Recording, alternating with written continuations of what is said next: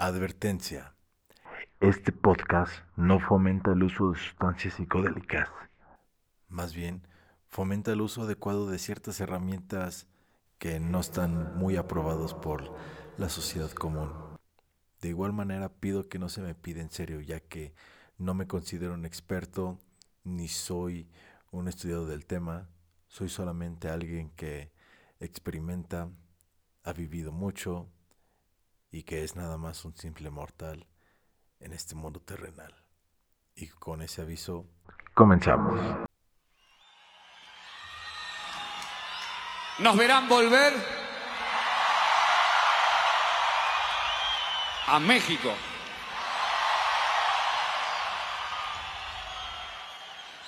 Otra ciudad de la furia.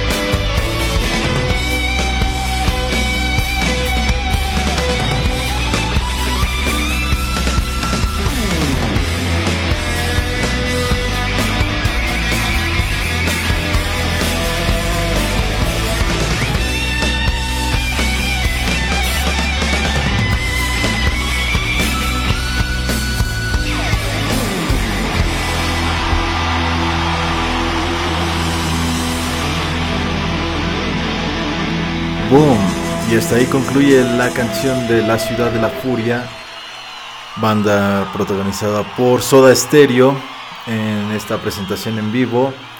Y pues espero les haya gustado. ¿Qué tal, escuchanautas? Saludos, ¿qué tal?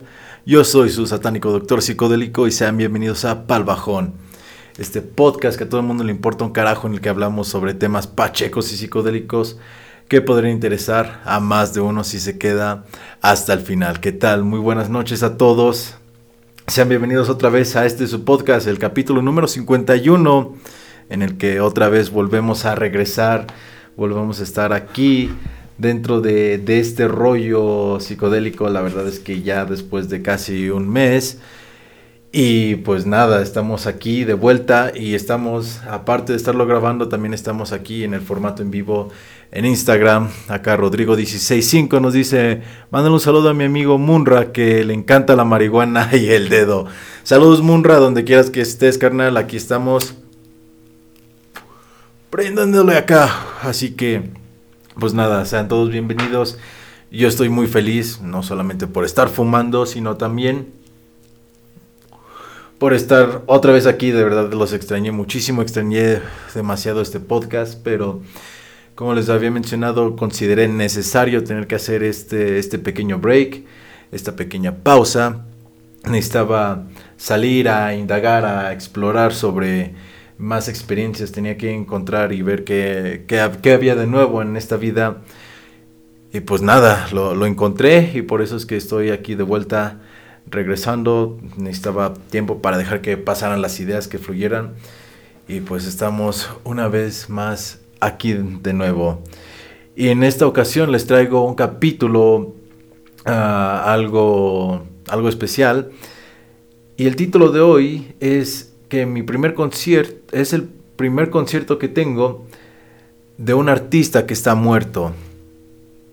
Yo sé que suena raro, pero de verdad, yo Hace unos días, el 9 de marzo, asistí a un concierto en el que uno de los artistas está muerto.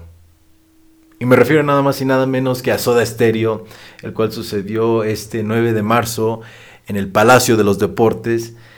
Y qué puedo decir, estoy muy contento porque Soda Stereo ha sido una de mis bandas favoritas en cuanto al género de español, de verdad rompió un paradigma, fue una banda que hizo antes y después en mí. Y pues cayó justamente el día de mi cumpleaños, el pasado 9 de marzo. Y pues nada, me, me dispuse a, ir cuando vi que anunciaron el, concierto. Y decidí dármelo para poder celebrar eh, mi vigésimo quinto año en esta realidad. El cual me, fascina decir acá que, que ya cumplo un cuarto de siglo y la verdad está bastante chingón. Así que decidí ir junto con un amigo, eh, que por cierto, saludos Germán, carnal, este, donde estés. De verdad, muchísimas gracias por haberme acompañado, por haber hecho que esta vivencia haya sido de las más chingonas y de las más perronas que, que haya podido experimentar.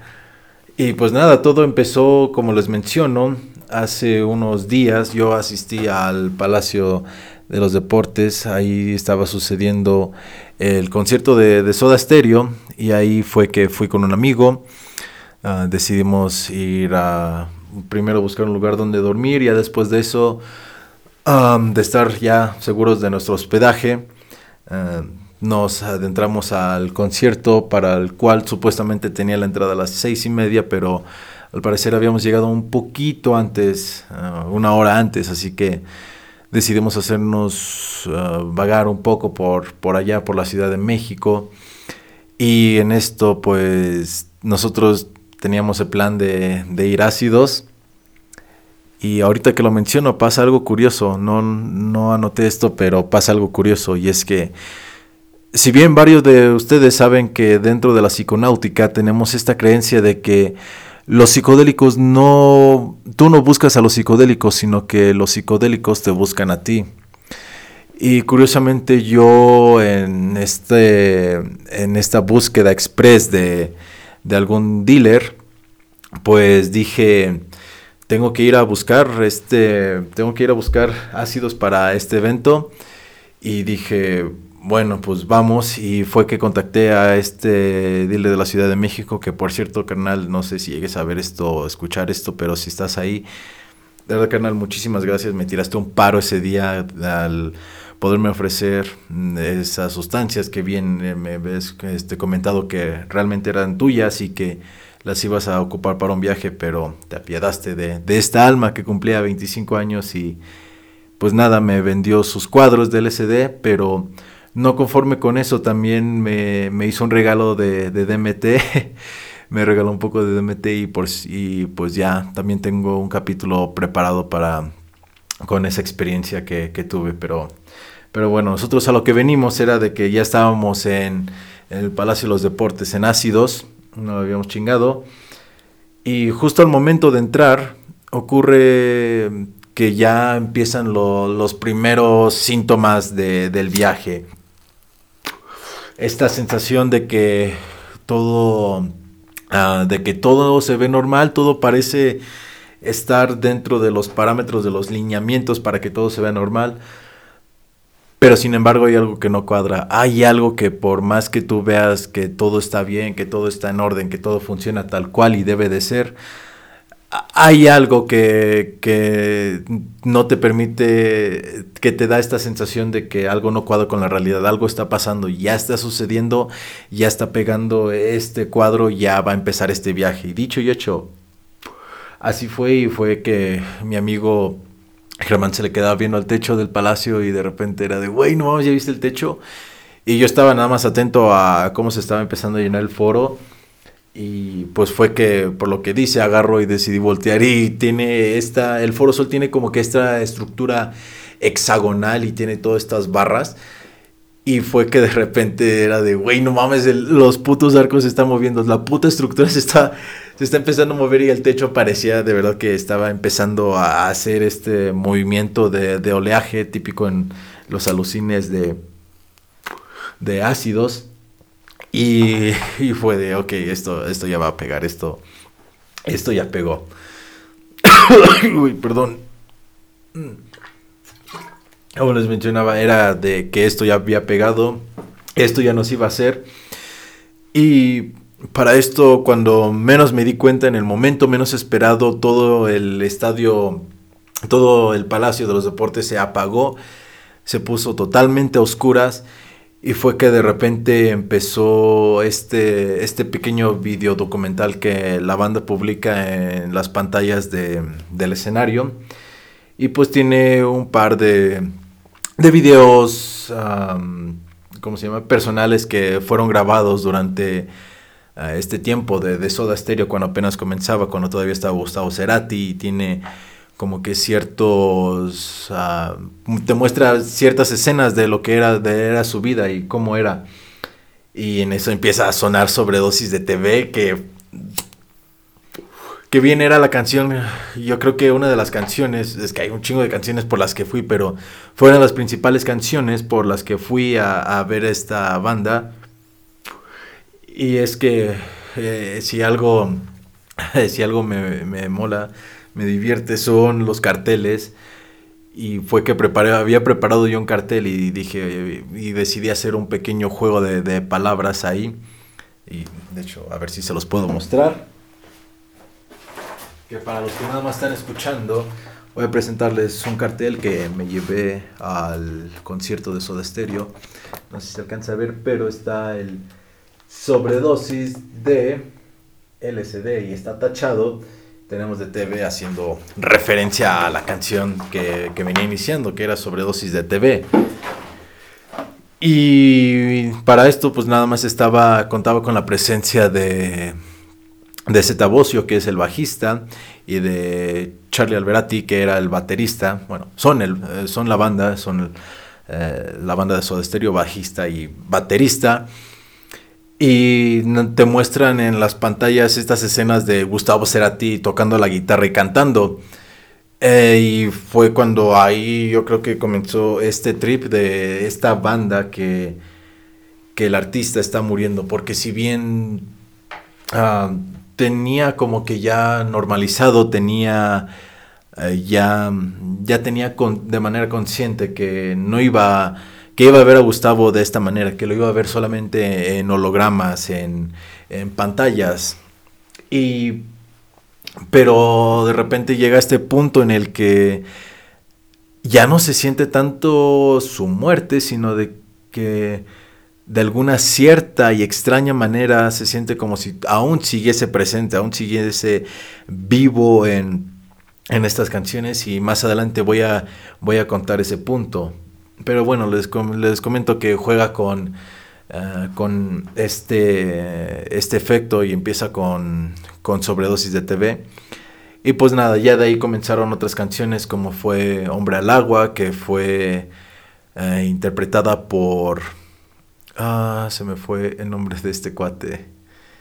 Ah, era guitarrista principal cuando Gustavo Cerati estaba de solista. Eh, Richard Coleman. Richard Coleman estuvo a cargo de la canción de Hombre al Agua. Y así continuaron varias, eh, varios artistas, varias bandas. Y la verdad es que tuve ahí un juego de, emociones intensas. Y hasta ahorita estoy que lo estoy pensando, creo que fue a consecuencia del cuadro del LCD. Realmente no creía que yo pudiera pensar de esta manera, pero hubo canciones que de verdad yo no disfruté de, esto. Yo no disfruté alguna, un par de canciones, algunos instantes y parte del show. A pesar de que fuese mi banda favorita y a pesar de que eh, yo tenía todas estas ganas de poder experimentar este, este concierto, me di cuenta de que lo que hacen es que juegan con la nostalgia. Ah, la verdad es que en cuanto a los interpretaban otros artistas, las canciones de, Soda Stereo, pues la gente se sentía otro tipo de mood, de vibra, por así decirlo, entre la gente, no se sentía tan ambientado. Pero cuando mostraban estas escenas, estas, eh, estas pantallas, lo que, lo que estaba, cambiaba totalmente eh, la vibra como que de todo eh, las personas que estuvimos presentes ahí. Al momento de ver a Gustavo y escuchar a Gustavo fue que cambia totalmente la vibra y fue que me di cuenta de que este concierto se hizo para jugar con la nostalgia de la gente, la nostalgia de que de repente se empezó a popularizar ah, el nombre de Soda Stereo, el nombre de Gustavo Cerati y de repente comienzan a encontrar estas, estas canciones, estos videos y, y es este sentimiento de poder decir, wow, me hubiese gustado haber, poder, poder habido vivir esta, esta experiencia, poder haber estado ahí presente en ese momento y estar con esta éxtasis que se nota en los conciertos. Entonces, eh, fue mucho un juego de nostalgia, no, al menos fue así como yo lo percibí de, jugar con los sentimientos de querer haber estado participando en un evento que no sucedió o y está ahí que te lo den así como te lo como tú lo llegaste a ver. Y más adelante ah, fue en la canción de Prófugos que lo estaba interpretando otro artista del cual de verdad no, no, tenía conocimiento, les estaría mintiendo quién es, y así que no les voy a decir nada más, sé que interpretó la canción de Prófugos, y si bien estaba como que un poco decepcionado porque Prófugos era la canción por la que más iba, Prófugos era esta canción que yo quería cantar a todo pulmón, que yo quería disfrutar, vaya, pero sale este otro artista y me da como que una cierta incomodidad de decir de rayos, esto no era lo que yo quería, la expectativa creo que la puse un poco alta y pues nada más no se dio. Pero conforme iba pasando la canción y me di cuenta que más gente iba cantándola, que más estábamos intentando como que adentrarnos más a la música, fue que de repente empecé a ver las luces de los escenarios, empecé a ver ah, la, la reacción de la gente y el cómo cantaban y fue que por un mínimo instante, por un mínimo instante, me pareció de verdad sentir que Gustavo estaba vivo y que estaba tocando en ese escenario. Porque nosotros estábamos todos cantando la canción al unísono y era de esas partes en que el público se escucha más que la propia banda. Entonces en ese punto fue que eh, empezó esta sensación de estoy escuchando a Gustavo Cerati tocar. Y fue que miré hacia la pantalla, no, no miré hacia la pantalla, miré hacia el escenario ignorando la pantalla.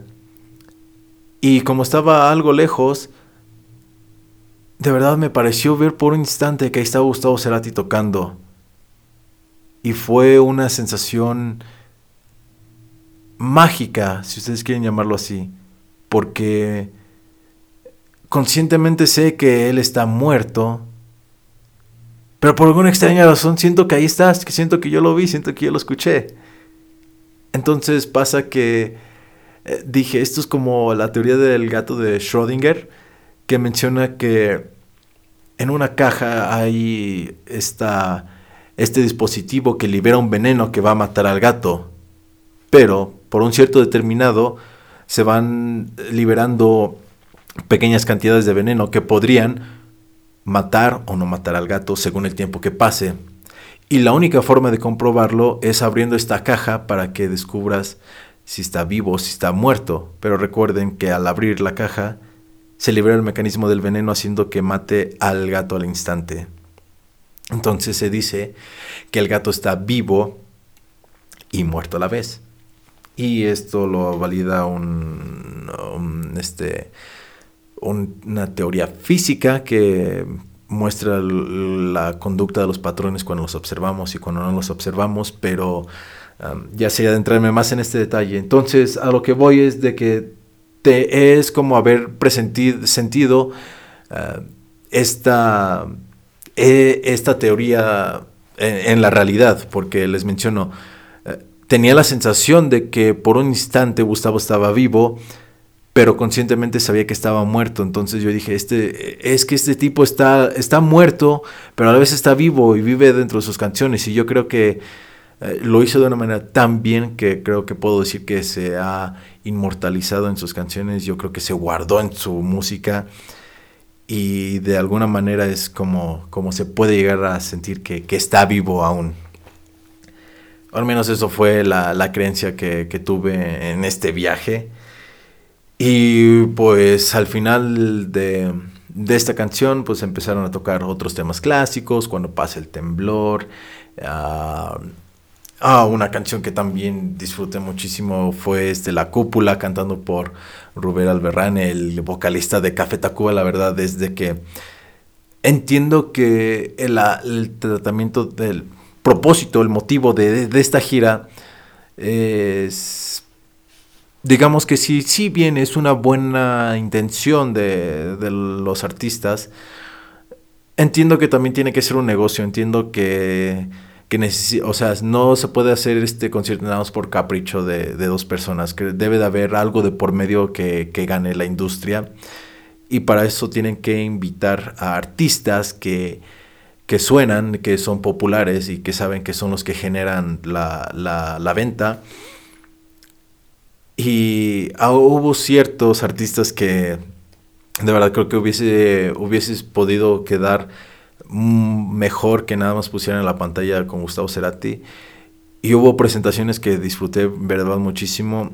Y se siente, o al menos yo sentí, que ya lo hacían más en un plan de, de respeto, más que intentar solamente imitar el tipo de canto y forma de tocar de Gustavo, fue más hacer un homenaje a su estilo, pero respetando los lineamientos de Gustavo, pero agregándole su estilo y su toque. Y también uno de los guitarristas de la banda, más bien todos los músicos que estuvieron presentes en la banda, lo hicieron también bastante bien. Se nota que ah, si bien un artista lo que hace con la música es expresar qué es lo que siente, expresar un poco de él,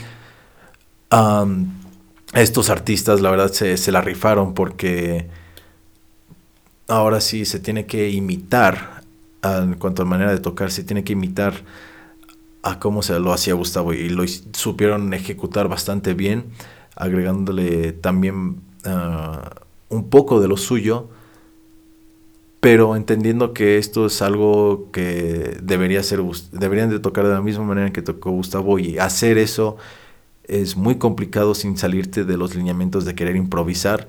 Así que de verdad los músicos se, la rifaron y les comento que uno de ellos que disfruté fue Rubén Albarrán de Café Tacuba tocando la canción de la cúpula que dio este, si bien la canción es una canción bailable, también este Rubén le agrega este, estas ganas de, de brincar como que de, de saltar de emoción, de, de querer levantarte y bailar, lo hizo bastante chingón. También otro que la verdad disfruté mucho, mucho, mucho y que me encantó también fue la presentación de Julieta Venegas, eh, em, interpretando la canción de Signos, que también Signos es una canción súper mágica, súper de verdad me di un tremendo viaje con esa canción, de recordarme... Ah, eh, fue una canción bastante Ah, bastante bonita y, Julieta también hizo una, gran interpretación. Entonces para esto ya suena cuando pasa el temblor y mi amigo iba a ir por esa canción. Él, su canción favorita, apenas estaba descubriendo Soda, pero le latió muchísimo como para ir. Y una de sus su canción favorita era cuando pasa el temblor. Entonces para esto antes él agarra y se sale al baño. Y yo dije, ok, bueno, voy al baño, aquí te espero. Y fue que pasaron dos canciones y les menciono, suena cuando pasa el temblor y me marca. y justo cuando estaba pensando, ah, de seguro este güey se perdió en el baño. Y me marca, me llama. Y yo de, por favor dime que no te perdiste en el baño. Y mi amigo estaba en plan, sí, güey, ven por mí. Y dije, no. Bueno, Está bien, venga, vamos por ti. No te paniques, todo va a estar chido, ahorita ya voy por ti. Entonces procedo a irlo a buscar. Y bueno, era su primera vez en un concierto grande y su primera vez, eh, bueno, la primera vez de ambos del foro, de estar en el Palacio de los Deportes. Y por mala referencia de ambos no nos supimos encontrar. Y bueno, menciona que mientras estaba pasando esta canción, él estaba perdido en el baño y se estaba empezando a preocupar, a darle este pánico de, ansiedad, este, le estaba empezando a dar un bad trip. Y fue. Y estaba sonando cuando pasa el temblor de fondo. Y pues, fue algo gracioso que me contó. Ah, pasa esta canción y otra canción por la que yo quería ir era la canción de Fue ya que en una entrevista habían mencionado los artistas Charlie y Z, que es su canción favorita porque es la canción más personal, porque es literalmente ellos nada más con un holograma de Gustavo y es sentir que él está tocando y es una canción bastante fuerte para ellos de tocar ya que lo ven ahí, pero saben que, no está. Entonces yo tenía muchas ganas de ver cómo, eh, cuál era la, sensación, la experiencia de vivir eh, esta canción y tener esa misma sensación que ellos. Pero mientras estaba buscando a mi amigo, empiezo a escuchar cómo suena la canción de Fue. Y fue de, oh no, tengo que encontrarlo rápido. Y ya estaba empezando a correr. Y estábamos en el teléfono buscando, este, diciendo, no, yo veo esto, yo veo lo otro, no, pues yo veo esto, yo. Y ya fue que, que, espera, quieto. Creo que nada más estamos corriendo uno tras otro alrededor del foro y no nos vamos a dar. Así que dije, cierto, lo que voy a hacer es que me voy a regresar. Y me regresé y ya me mencionó que estaba en la parte de las escaleras. Ya fue que yo lo encontré. Regresamos al escenario, a, los asientos, perdón. Y justo en el momento en que yo me siento, termina la canción de Fue. Y creo que fue algo demasiado irónico, demasiado escena, eh, escena cliché de película que en vez de molestarme o enojarme me dio risa de justo cuando me siento se acaba la canción y fue de, ok, pues eso fue, fue, fue divertido, creo que hubiese pasado en muy pocas ocasiones y fue divertido haberlo experimentado y vivido.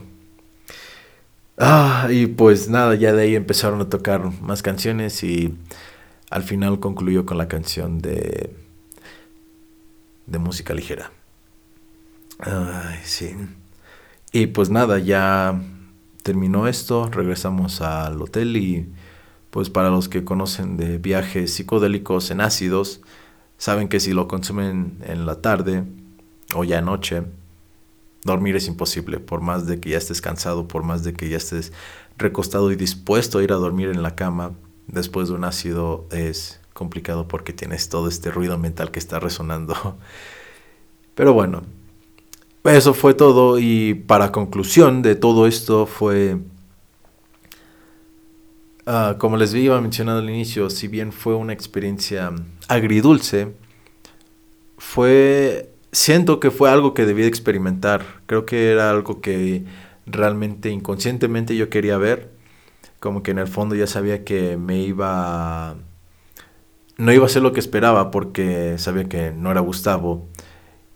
Y por más que quise decir que la banda son los tres, no solamente él, um, aún así se siente una aurora de, que no está. Hay algo que, no encaja en este rompecabezas que te entretiene, pero no, funciona. No funciona como realmente quisieses.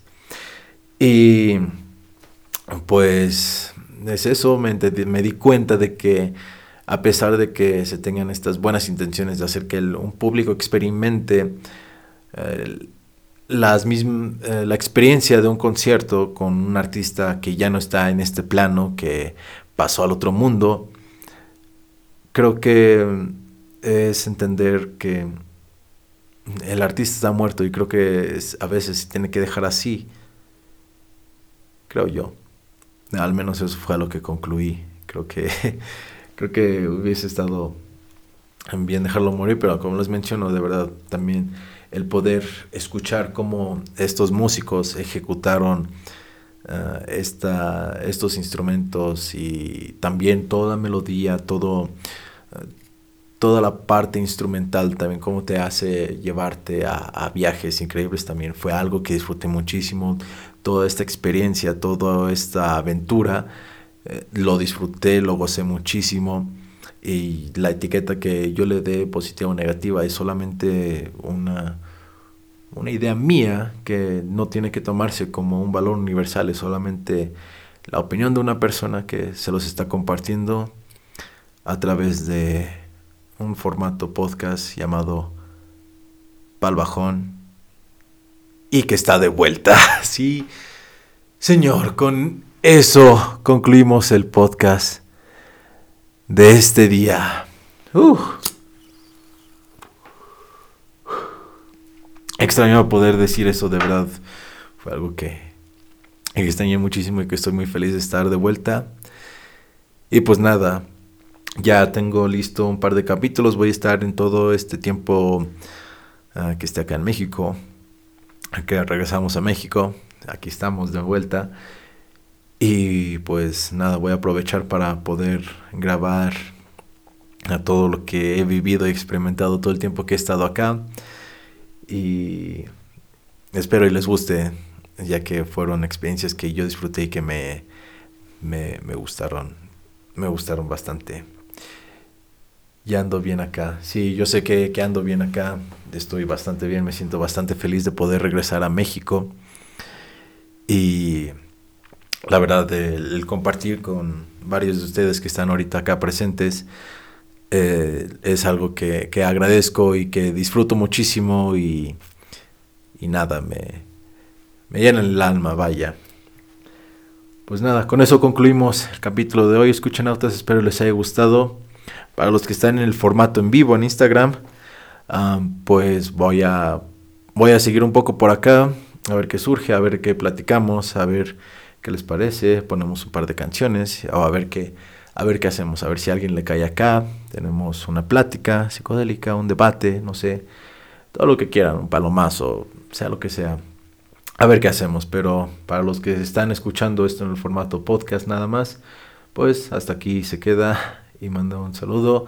Antes de terminar entonces, mandamos el último saludo del capítulo, que es un saludo para Axel Rojas, que por cierto, eh, mañana voy a estar publicando este, este capítulo, así que Axel Rojas se va a presentar en la Feria del Pulque, aquí en Jiquipilco, el 25 de, de marzo, este viernes, se va a presentar creo a las 2 de la tarde, si no me equivoco.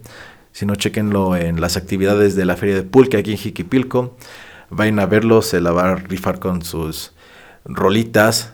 Espero y te la rifes, espero y hagas que mi guitarra resuene como debe de resonar. Por favor, sácale todo el jugo que puedas, Axel. Y pues nada, espero y te vaya bastante chido, carnal. Y pues nada, ahí estamos. Entonces, pues nada, hasta aquí termina el capítulo de hoy. Espero les haya gustado y nos vemos en la próxima. Recuerden, pásensela chido y si tienen un toque, pues hay que rolarlo, ¿no? Porque ya hay mucha guerra, hay mucho conflicto. Qué mejor que nada más compartir un porro con todos y pasárnosla bien.